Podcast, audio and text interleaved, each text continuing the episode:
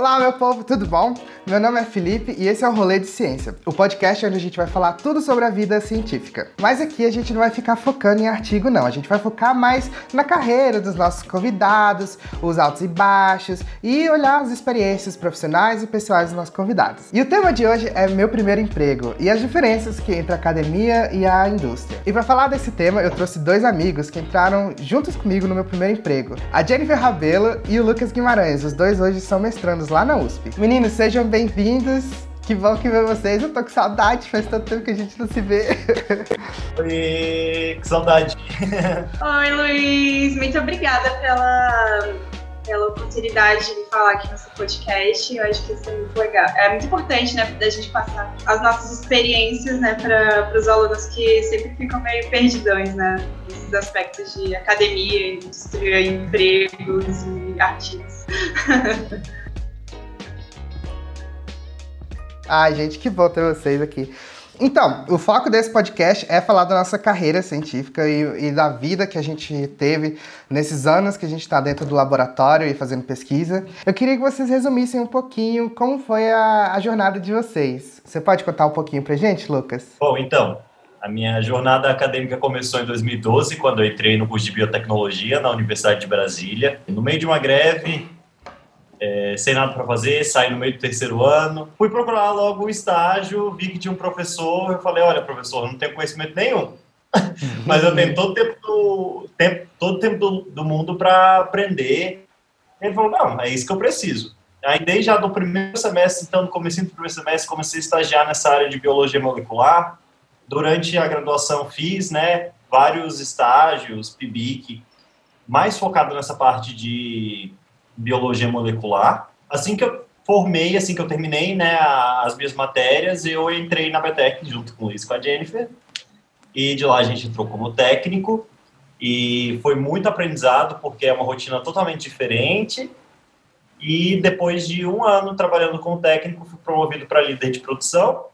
Olha. Fiquei por lá mais fiquei, fiquei, sendo líder lá por aproximadamente mais dois anos, até que eu decidi me aprimorar um pouquinho mais tecnicamente, e aí eu decidi fazer o mestrado é, na USP, mais com foco industrial, para não, não sair da linha que eu gostei bastante, né, de indústria farmacêutica, então, para continuar nessa linha, eu segui com mestrado em farmácia industrial. Ah, que legal. E você, Jenny? Bom, eu comecei, eu entrei na UNB junto com o, o, Lucas, uh, mas eu só comecei a fazer estágio também só em 2013, no segundo semestre né, da faculdade. É, desde sempre eu trabalhei com biotecnologia, né? Eu trabalhava com. Eu trabalhei bem com biotecnologia barra bioquímica, algumas técnicas de biologia molecular. Depois disso, eu também trabalhei com bioquímica adaptativa e também, como eu fiz biologia, né, eu sou bióloga, eu também dei muita aula, né, aula para crianças com, é, com déficit de atenção. Então, foi muito legal para também desenvolver minha comunicação todo esse toda essa experiência de licenciatura. E quando eu estava me formando, é, quando eu estava se formando, eu entrei na BTEC, junto com vocês, né? Você, você o, e o Lucas. Foi aí que eu me apaixonei por biotech é, farmacêutica, que antes eu trabalhava mais em, era também industrial, mas era num foco um pouco mais mais uh, mais pegado para a produção de biodiesel, essas outras coisas. E aí eu comecei a trabalhar com com biotech é, farmacêutica, eu amei, amei essa parte de purificação de proteína e meu mestrado também foi daí eu depois de um tempo eu percebi que eu precisava aprimorar um pouco mais as minhas técnicas e resolvi fazer um mestrado na USP também para de fato melhorar melhorar essas técnicas e também continuar próxima a, a técnicas que se assemelham à indústria para também não ficar um pouco distante. Ai, que legal. Gente, e agora eu vou voltar lá do começo para a gente começar do nosso primeiro emprego, a primeira experiência de entrevista de emprego. Ai, gente, vocês lembram como é que foi? Foi terrível. gente, para quem tá acompanhando a gente, a gente trabalhava, é, a gente começou a trabalhar na BTEC, que é a unidade de biotecnologia da União Química Farmacêutica Nacional, que é uma empresa bem grande e que tem aqui no Brasil. E aí chegou nós três lá para fazer a entrevista no primeiro dia lá, que foram dois dias de entrevista, não foi, gente? Foram. Foram. Eu acho. Um mês de distância quase. E- Não, não, foi uma semana de distância. Nossa, pareceu muito grande. Eu então, acho que foi uma semana. Uma semana, mas a gente tava muito nervoso. Ai, gente. Pois é, aí a gente chegou lá no primeiro dia e praticamente só tinha gente do nosso curso de biotecnologia lá da UNB. Era muito engraçado, que a gente conhecia todo Só mundo. tinha eu de biologia. Era. Só- a gente praticamente conhecia todo mundo que tava lá. É, o engraçado que eu achei é que, por exemplo, tinha muita, muitas carinhas conhecidas. Em teoria, a gente era ah, o povo mais velho, né?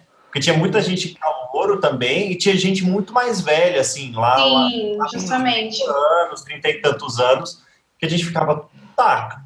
Isso já foi para mim um choque de, de confiança, que eu falei, tá, a pessoa tem um Sim, quilômetros de jornada na minha frente.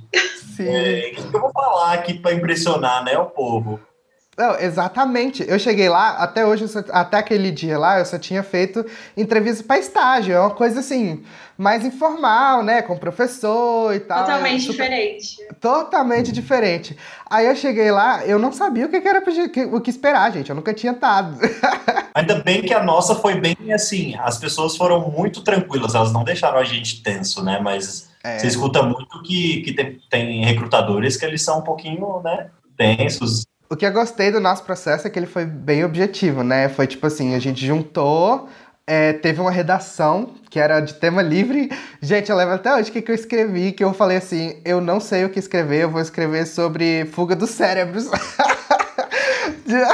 que era tipo uma redação que eu fiz no ensino médio, sabe? Quando eu trein, tava treinando pra Enem, vestibular, essas coisas. E aí eu escrevi sobre isso. O que, que vocês escreveram? Eu escrevi sobre a importância do profissional de biotecnologia na indústria. Só que como o tema era livre, eu viajei tanto que eu falei até que o biotecnologista carregava um pouco do homem das cavernas, que experimentava as coisas e via os resultados e nananã. Que...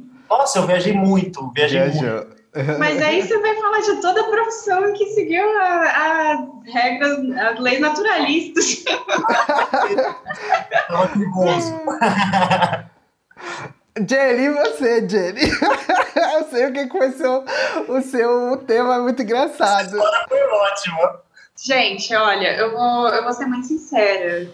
Não, prefiro não comentar.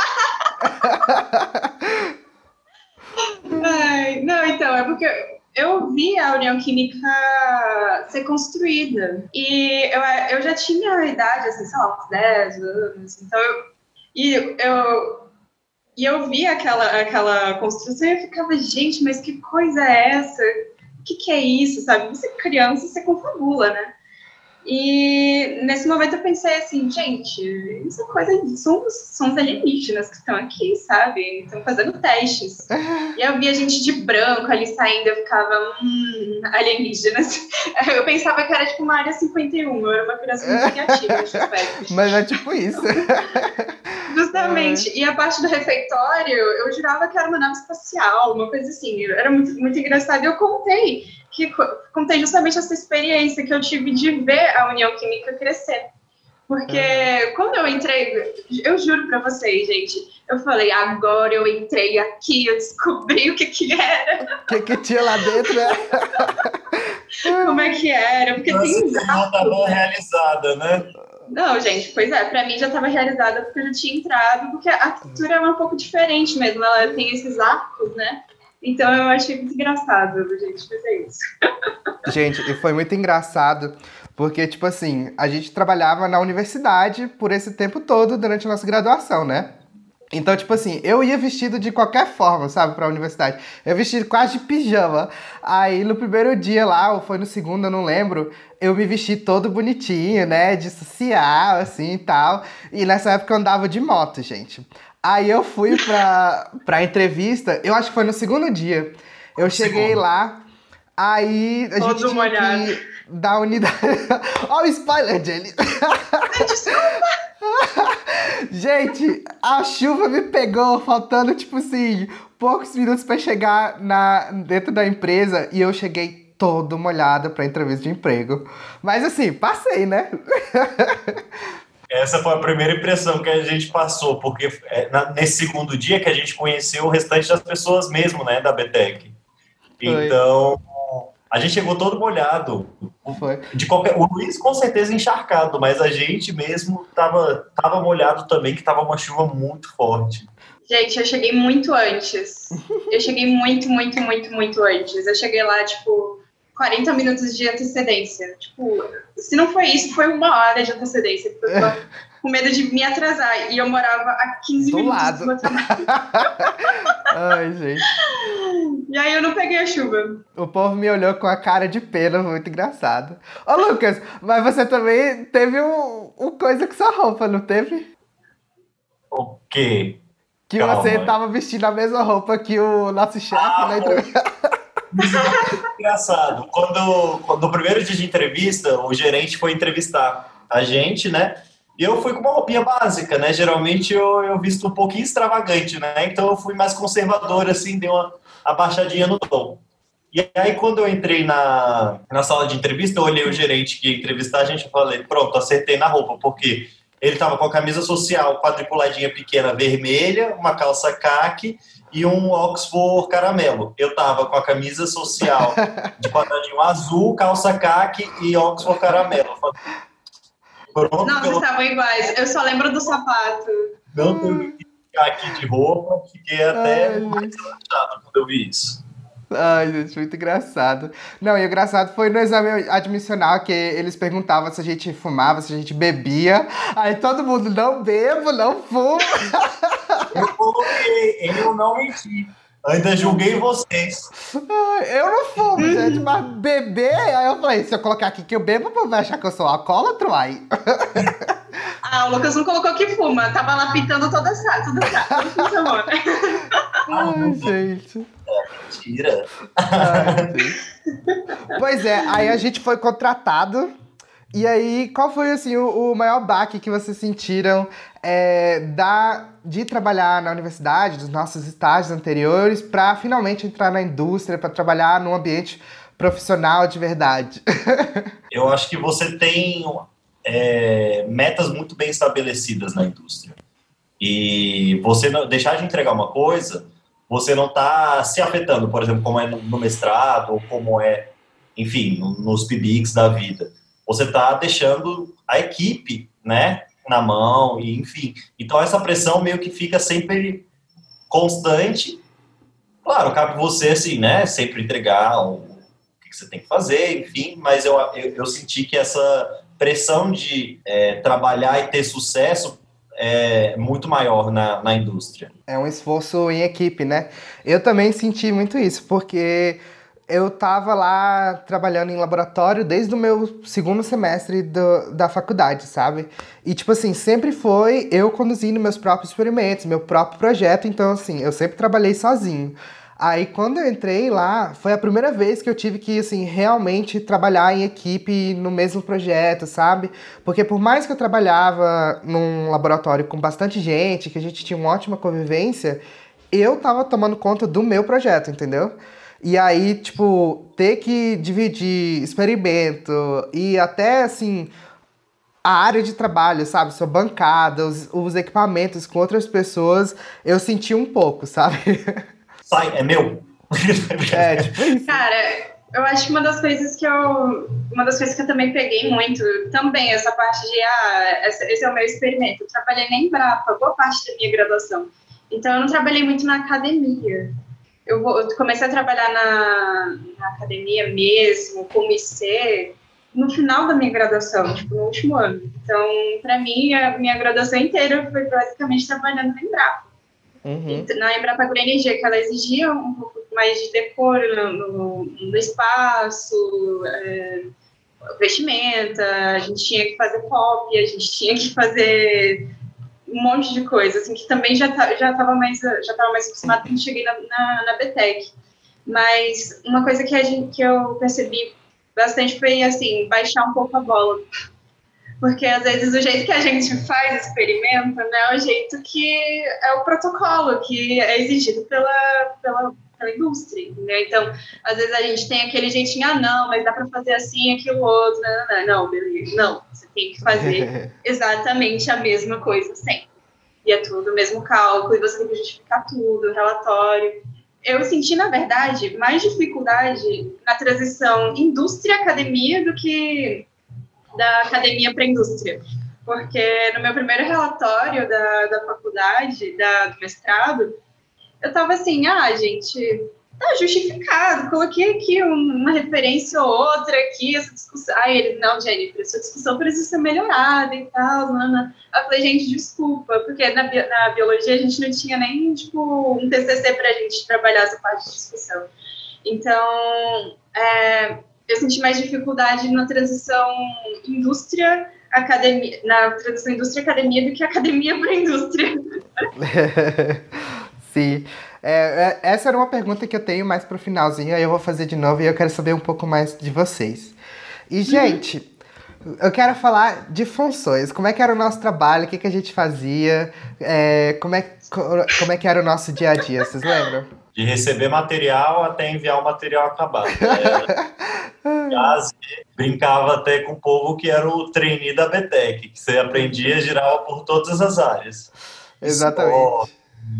Mas, assim, eu sempre vi isso como um ponto muito legal, porque eu vejo que hoje em dia, cada vez mais, a, profissionais multidisciplinares, eles têm mais sucesso, porque eles conseguem ver aonde que o trabalho dele influencia ali na frente, por mais que, por exemplo, eu trabalhe com pesquisa e desenvolvimento, eu preciso saber se o que, que eu estou desenvolvendo é aplicável ali para a grande escala da minha indústria. Se não for, ok, pode ser o melhor processo do mundo, ele não vai ser aplicável. Então você já cria filtros, sabendo coisa de estoque, sabendo coisa de planejamento de produção, e tudo isso eu acho que a gente teve, né? Porque a gente atuava não só na pesquisa e desenvolvimento, de fato, otimizando o processo e tal. Aí tinha a paralela de cultura de células, que era projetos à parte, mas que também é, era um processo mais de pesquisa e desenvolvimento mesmo, assim. E tinha a parte da produção também, que era outro ritmo, que era exatamente tudo regradinho com pop, que você não podia sair da linha um, um minuto, porque senão você dava desvio e, e tinha que cancelar lote, tinha que cancelar coisa. Então, a gente fazia tudo, a gente aprendeu muito de muitas coisas, e eu achei que isso foi muito legal. Isso, e principalmente a parte administrativa, né? Que a gente fazia também, tipo, de fazer pop, de fazer relatório, de organizar estoque. Essas coisas, quando eu fui trabalhar lá fora e eu sabia como fazer um relatório bem feito, um pop, fazer uma coisa padronizadinha e até a questão de organização mesmo, assim, de arquivos, as pessoas falavam assim, nossa, tipo, nem eles da, das empresas que eu, entra, que eu entrei para trabalhar depois não não faziam, sabe? E tipo, isso aí é totalmente um diferencial, porque você chegar e você já saber organizar essas coisas que é, os dados e, e relatórios e tudo, que é para facilitar o entendimento de todo mundo da sua equipe, isso aí faz uma diferença enorme. Eu acho que isso aí me ajudou bastante. Nossa, sim, eu também acho que a gente transitou por muitas áreas, né? A gente, uh, por exemplo, eu mesma é, auxiliei na, na, na, instalação e treinamento de, de centrífuga, então é, eu que desenvolvi, eu vi do início até o fim, desenvolvi o pop, entendeu? Eu fiz todo o troubleshooting para a gente, ah, o que pode dar errado fazer isso. É, então, isso tudo me trouxe muita, muita, muita experiência, isso foi muito bom, foi muito positivo para mim. A gente às vezes fica bem assim, ah, porque fez isso, fez aquilo, mas gente, eu acho que foi super positivo, porque eu trabalhei até com fermentação. É, eu, eu não entendo, lógico, o processo assim ao todo, bonitinho, como é, como é que é, como otimiza ou algo do tipo, porque não é a minha área.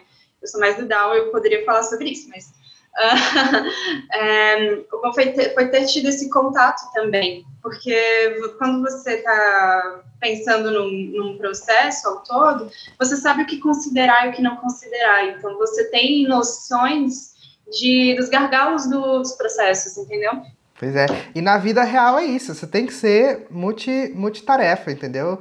É, muitas vezes a gente é muito protegido na universidade, sabe? Porque, tipo, a gente tem ajuda ali o tempo inteiro, entendeu? E a gente fica focado só naquele negócio, naquele áreazinha específica ali do laboratório, você tem sua funçãozinha, você faz aquilo e pronto.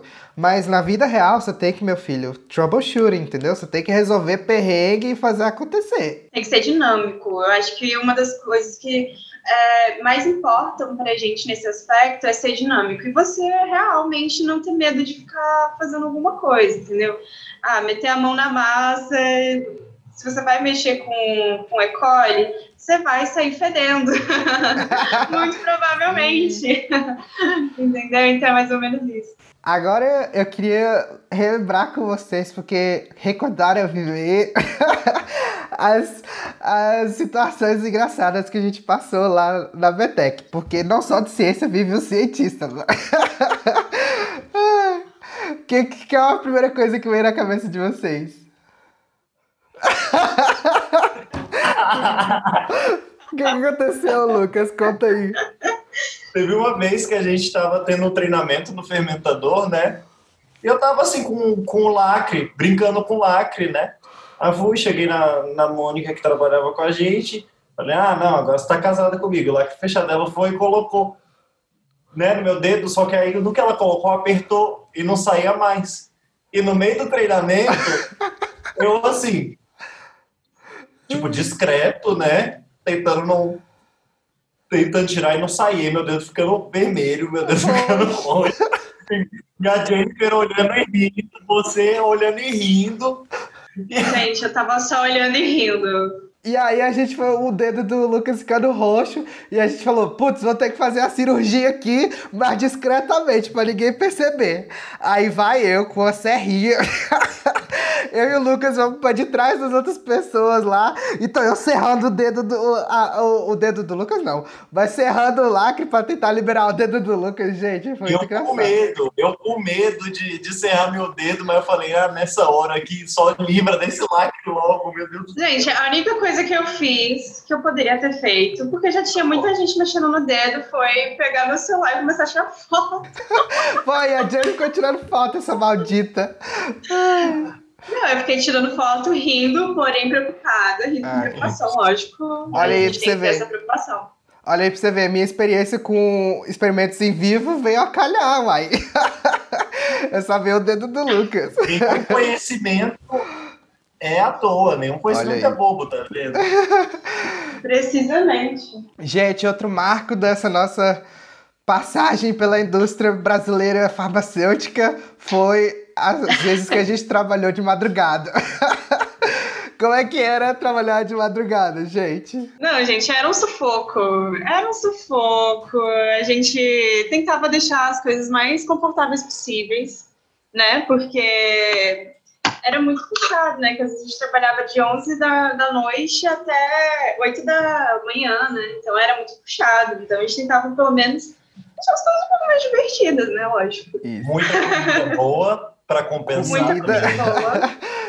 O bom de trabalhar de madrugada era as comidas que a gente levava. E era sempre em dupla, né? Então, tipo assim, a gente sempre Sim. ficava só duas pessoas na empresa inteira. Então, assim, às vezes a gente ia assistir um filme, às vezes a gente, a gente fazia o erro de assistir um filme de terror, né, Jenny?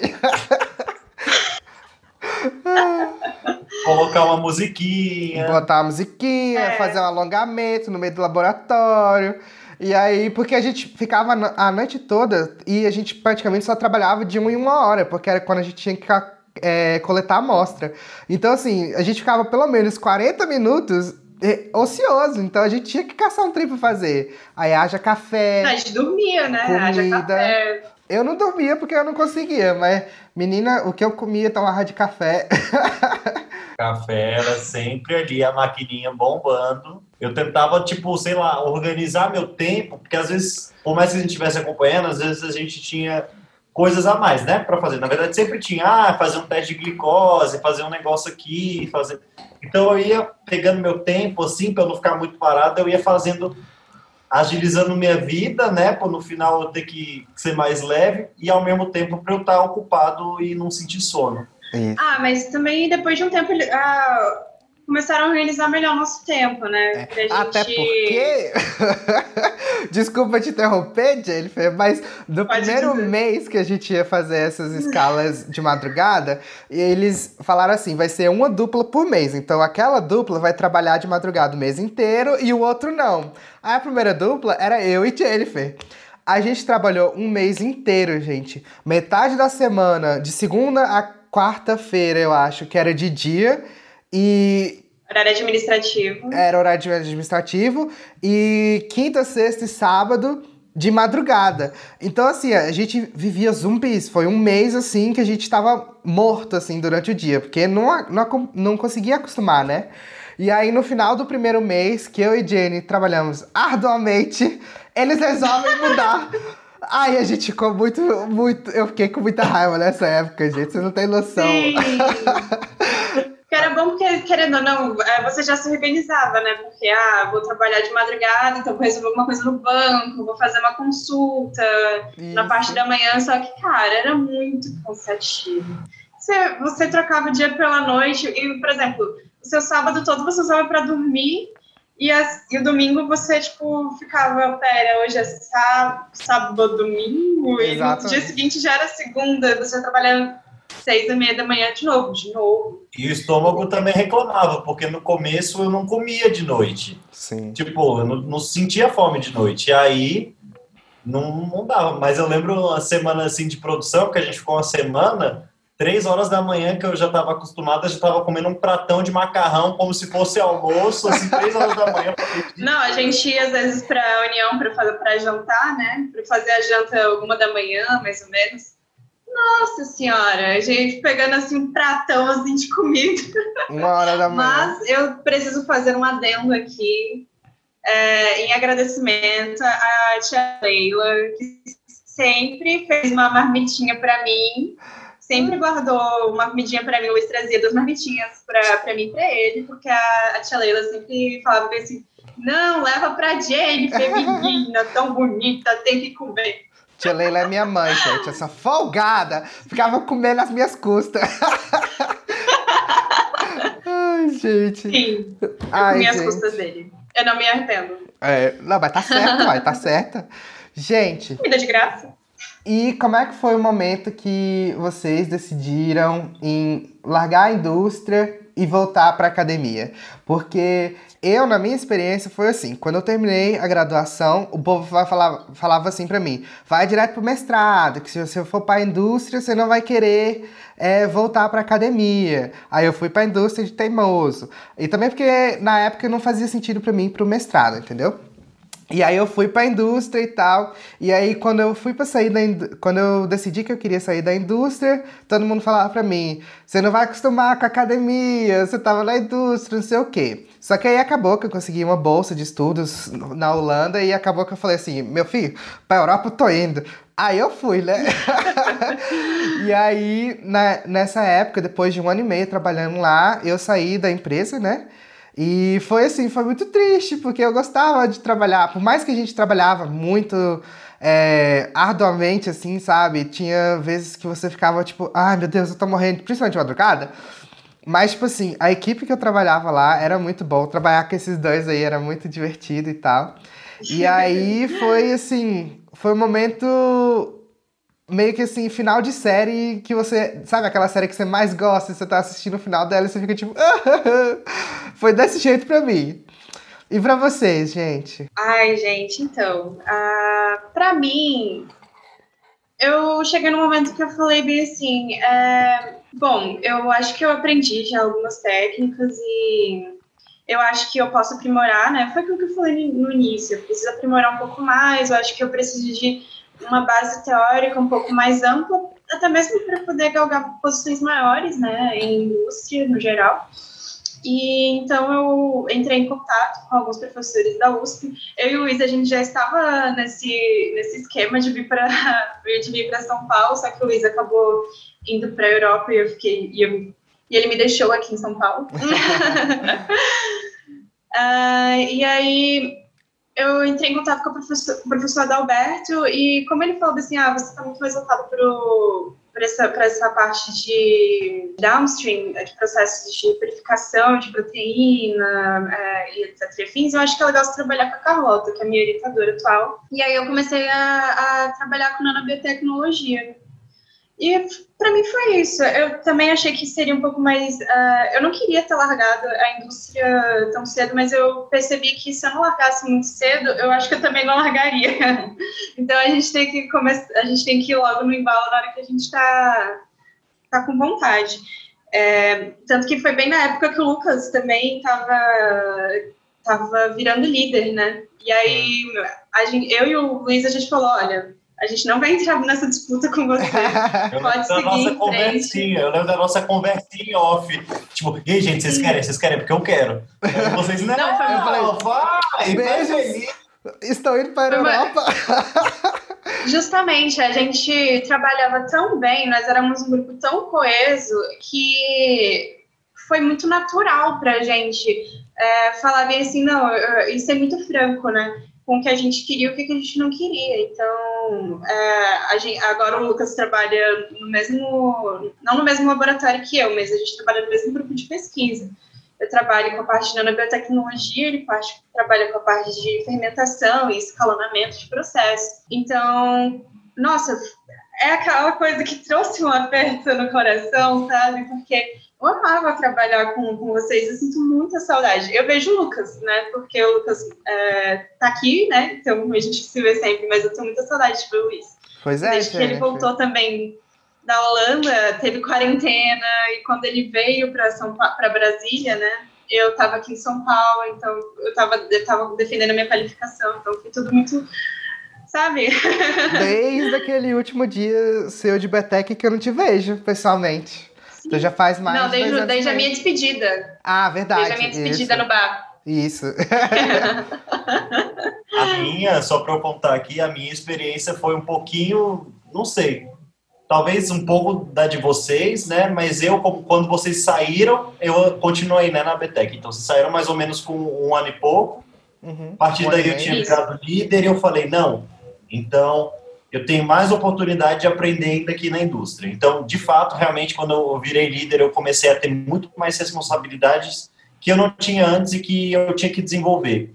Gerir pessoas foi um grande desafio para mim, porque eu geralmente eu sou aquela pessoa brincalhona e tal, e eu tive que aprender a hora de falar sério e a hora de brincar e de se fazer respeitado, né?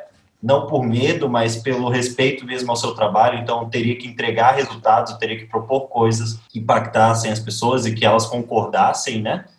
E aí, então, eu tive, eu estava desenvolvendo isso, tanto de fazer compra, que era uma coisa que a gente não fazia como técnico, gerenciar estoque, aprender sistemas, é, emitir relatório mais complexo, propor experimento. Então, eu estava assim, tá, eu ainda estou aprendendo aqui. Mas chegou numa hora que estava todo mundo tão bem treinado, todo, mundo tão integrado, que eu falei, tá, eu acho que eu me falta conhecimento técnico para otimizar melhor os processos, me falta conhecimento técnico, por exemplo, se eu olho para um supervisor hoje em dia, eu penso uma pessoa que tem um mestrado, um MBA ou anos de experiência na área. Então eu fiquei, hum, se eu próximo passinho da minha, da minha escadinha profissional seria supervisor. O que, que eu tenho que fazer? O que, que as pessoas que são supervisoras têm? Mestrado. Aí eu falei, tá, vou fazer então mestrado focado na área da indústria. E nesse ponto eu sou muito grato de ter entrado na indústria primeiro, antes de fazer meu mestrado. Porque se eu tivesse entrado no meu mestrado, eu meio que ia continuar ali na, na inércia, então eu ia continuar no laboratório que eu estava, fazendo o que eu fazia, que não é lá bem 100% aplicável na indústria, por mais que tenha uma noção de aplicabilidade, não é aquela coisa diretamente aplicável na indústria. Então eu ia fazer um mestrado que talvez não me desse, não me abrisse muitas portas para a indústria. Então, saindo da indústria para ir para o mestrado, eu consegui realmente focar nos meus objetivos de crescimento o que, que eu preciso ter para alcançar o que, que eu quero. Então, é, para mim, isso foi 100% benéfico ter entrado primeiro na indústria para depois ir para mestrado. Sim. E essa volta para academia, a Jenny até falou um pouquinho antes, mas como é que foi para vocês? Porque eu senti um baque, entendeu? Principalmente porque lá na universidade que eu, é, que eu tava trabalhando, era diferente. O mestrado lá não é igual aqui no Brasil, que é você literalmente ter um projeto por dois anos, né? Lá você tinha seis meses de aula, seis meses de estágio, seis meses de aula, seis meses de estágio. Então, tipo assim, voltar até aula e muitas das coisas que eles estavam vendo lá era meio que revisão, eles iam um pouco mais a fundo, mas não era uma coisa assim que necessariamente ia aplicar para minha área que eu queria, que eu já queria estar tá trabalhando, entendeu? Então, voltar a fazer tarefa, gente, ah, fazer tarefa é uma tristeza, entendeu? Prova, essas coisas, e até a dinâmica de trabalhar num laboratório de academia, de universidade, foi muito diferente, porque, primeiramente, eu virei o louco da organização por causa da indústria, entendeu? Então, tipo assim, quando eu fui pro meu laboratório lá, era um laboratório que só tinha holandeses, então, tipo assim, é, até os holandeses lá, eles é, o, o, sistema de ensino deles é diferente, então eles começam a fazer pesquisa já no mestrado, entendeu? Enquanto a gente começa aqui na graduação. Então todo, todo mundo era muito novato, entendeu? Os meus colegas de trabalho tinham um nível de desorganização assim, tipo de pegar um anticorpo e guardar em outra geladeira e não falar para ninguém. E eu ficava tipo, meu Deus, não pode fazer isso. entendeu? Então isso eu acho que foi o que deu um maior baque, assim, uma, uma diferença, mas também foi o que me deu um diferencial comparado aos, aos, meus colegas de, de curso, entendeu? Que é uma experiência que eu já tinha a mais, que eu já tinha um nível de organização a mais do que quem sempre ficou na, na, na academia, sabe? Para mim, eu tive uma experiência meio que. Eu tô tendo uma experiência meio que utópica, né? Porque por mais que eu seja da USP, né, no mestrado, eu desenvolvi minhas pesquisas no Instituto Butantan. Então, eu tenho uma certa equipe de suporte muito boa, então eu não preciso lavar vidraria, eu não, então, eu não preciso perder meu tempo de pesquisa com atividades auxiliares, porque eu tenho pessoas que fazem isso para mim. E no Butantan eu tenho uma sala só minha, com computador, então é lindo. Eu estou vivendo o, o, mundo da fantasia, fazendo inveja na Jennifer. É, só que essa experiência que a indústria, que, que eu adquiri na indústria, de organização também, com certeza foi um ponto muito legal de eu levar para a academia, porque eu, por exemplo, eu faço roteiro e relatório. Então, se eu vou começar um experimento, eu faço um roteiro para eu que eu entenda assim, como se fosse uma ata, só que no formato mais digital para eu ir preenchendo, para eu ir escrevendo na hora. Então, eu consigo me organizar melhor e eu, e eu passo questão desse tempo. Eu perco um tempo realmente para fazer roteiro e relatório, mas é um tempo que eu ganho depois de organização e tal. Então, com certeza, é, isso me ajudou, mas eu sinto falta. O baque que eu levei foi de ter uma equipe que trabalha no mesmo projeto, porque por mais que você tenha orientador, por mais que você tenha né, várias pessoas para te ajudar e te dar dica, você não tem uma pessoa botando a mão na massa com você e de fato ser o único objetivo, né? novas e tendo coisas assim. E também, né, por exemplo, fermentar, fermentação que dura um dia, que dura, sei lá, 36 horas. Aí você que lute para acompanhar e mostrar o máximo de pontos que você conseguir sem dormir. Inclusive, essa semana permitei, ainda estou com sono fora do lugar aí, mas é, para mim esse foi um dos maiores choques, né? Não conseguir dividir trabalho com ninguém. Por mais que você tenha estagiário, é, ele tem que ter um projeto dele, ele tem que se desenvolver sozinho, andar pelos próprios pés. Porque senão, se ele ficasse tipo, te ajudando, você vai ter um auxiliar, você não vai ter uma pessoa que está crescendo também, né? E esse foi meu baque. Bom, eu acho que o Lucas também falou é a mesma. É, eu tenho a mesma realidade. A mesma realidade, não no sentido de ter um baque de ah, eu não ter que perder tempo com algumas tarefas, por exemplo. Eu não, tudo bem que eu não sujo muita coisa, porque os meus processos, eles são muito, os meus testes, eles são muito Uh, eu não gasto muita, muita vidraria e, o que eu faço é, é, mais descartável, né? Então, cara, eu senti um, é, um baque muito grande com a parte de escrita acadêmica, porque eu, eu sou uma pessoa muito prática. Então, eu sou assim, ah, é papo um, isso deu certo, porque eu já eu consigo justificar por tais tais artigos, mas eu não, eu não me aprofundo muito nesse, nesse aspecto. Então, para mim, uma, a maior dificuldade de ter voltado para a academia, e eu também não ter tido TCC, né? Então, eu, nunca tive que escrever um TCC. A biologia no meu, no meu semestre não precisava. Então, a gente tinha que cumprir alguns estágios e era isso. Então, essa para mim foi a minha maior dificuldade. Eu também fico um pouco chateada de, às vezes, é, algumas partes de organização do laboratório, eu ficar um pouco chateada, que às vezes tem, às vezes tem o IC que vem, deixa as coisas bagunçadas, ou então uma pessoa que é, é um parceiro que está deixando alguma coisa desorganizada, e às vezes você precisa de. Você precisa que essa pessoa libere aquela, aquela vidraria para você usar, entendeu? Então, é, para mim foi um pouco mais difícil de no sentido de, ah, todo mundo ali trabalha como um todo, mas cada um tem o seu projeto, entendeu? Então, ah, todo mundo se ajuda, mas, assim, às vezes falta um pouco de ajuda de, no sentido de você conseguir discorrer um pouco sobre alguns assuntos e você, às vezes, não, não conseguir. Então, é, eu consegui desenvolver melhor meu mestrado quando chegou um, um pós-doc, quando o pós-doc que trabalhava com o meu tema de mestrado chegou no laboratório ele tinha saído, a gente se desencontrava sempre. e aí, quando ele voltou, eu consegui desenvolver mais. Então, eu acho que é isso que a academia traz pra gente, que é conseguir, conseguir conversar sobre ciência e sobre processos que você pode utilizar para otimizar seus processos. Eu acho que é isso.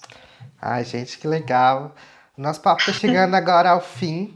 E eu queria, só para despedir, eu queria que vocês deixassem uma recomendação de algum livro, de algum perfil nas, nas redes sociais, ou de filme, alguma coisa que tenha a ver com ciência que vocês acham legais e que seria interessante para as pessoas que estão assistindo a gente é, verem ou conferirem. É, eu queria indicar um livro que a minha mãe me mostrou quando eu estava no começo da minha graduação, é, que chama Longa Marcha dos Grilos Canibais, que é um compilado de artigos científicos só que não é aquele techniquez, é um autor que leu esses artigos e interpreta eles de uma como se fosse uma notícia, uma coisa legal. Então é muito bem digerido e você aprende sobre várias coisas, vários artigos legais, você vê várias formas de fazer ciência diferente, vários jeitos de pesquisa, tanto de ecologia, biologia molecular, microbiologia, e você acaba é bem, bem legal, assim, é um livrinho de cabeceira para você ler um, dois, ou como eu, ler o, livro inteiro numa sentada, porque é super gostoso de ler e você tem, agrega muito conhecimento científico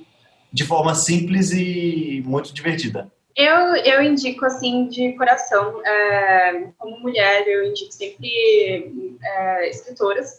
É, eu gosto muito do, do livro As Cientistas, né, 50 Mulheres que Mudaram o Mundo, que é para incentivar ainda mais mulheres a, a, continuarem na ciência, porque a gente tem muita mulher que trabalha na ciência, mas não consegue perseguir, não consegue se posicionar bem em relação a, a outros, a outros pares que são homens.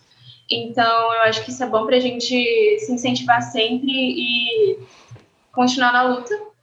E eu também digo o podcast Naruhodô, que é, é, o, é o amor da minha vida, porque, gente, eles, eles ensinam eles te ensinam como você destrinchar um artigo científico, eles te, te ensinam não, não somente um, um, um, um artigo científico, mas como um tema, como você consegue fazer pesquisas e você é, se basear nas, nas, na, nas quatro, nos quatro pilares aristotélicos para você destrinchar a, a, ciência dessa forma, né? Então, uhum. eles não falam apenas, não se limitam apenas à ciência no, no âmbito científico biológico ou tecnólogo, mas eles também vão para ciências sociais, humanas, que elas também contribuem para o conhecimento no geral.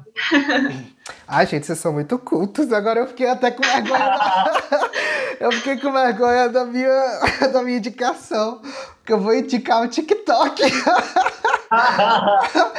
eu queria indicar o TikTok ou o Instagram do Lab Shenanigans, que é um menino que ele é, ele é cientista, eu acho que ele é do Texas, alguma coisa assim. Ele é neurocientista. Ele é neurocientista, isso. E ele faz os TikToks científicos, só que, tipo assim, muito engraçado, gente. Tipo, ele faz piada na, da nossa vida, dos perrengues que a gente passa, sabe? E é muito, como eu posso dizer, muito relatable, assim, sabe? E eu acho demais, cara. Eu gosto muito deles. Então é isso, gente. Obrigado por estarem aqui hoje. Foi muito legal estar começando esses projetos aqui, ter trazido vocês. Eu queria que vocês que estão assistindo se inscrevessem aqui no Rolê de Ciência e deixa o like aí, sabe? Curte, compartilha com seus amigos, bota lá no grupo do, do laboratório, fala assim, ó, oh, esse menino fala merda aqui. Aí que é engraçado, entendeu? pra gente rir e compartilhar nossos perrengues da vida de cientista, entendeu? Vocês só podem achar mais episódios como esse no, no YouTube. É, esse podcast é uma produção do meu canal, arroba Explore Por Aí me segue lá no Instagram também. e também no Spotify. E vocês podem escutar enquanto vocês estão fazendo experimento lá. É bom, é bom. Meninas, vocês querem deixar as redes sociais de vocês? Eu acho que eu tô bem. eu vou pôr de qualquer jeito. Qualquer coisa, podem, podem me mandar jobs pelo LinkedIn. Também Eu acho que só se for mandar jobs. Acho que eu também. E você, Lucas? Lucas é blogueirinho, Lucas. Você quer, você é, quer seguidores? Siga o meu Instagram, arroba Lucas. Meu LinkedIn também é meu LinkedIn é Jennifer Rabelo, tá? O, o Instagram é Jenny, é Jenny Rabelo, é Jenny.rabelo. Eu não lembro quem fez o meu Instagram é o Luiz. Então, eu não faço ideia. Eu ponho assim, gente, muito obrigado. e pra você que tá assistindo, muito obrigado por acompanhar e até o próximo episódio. Yeah!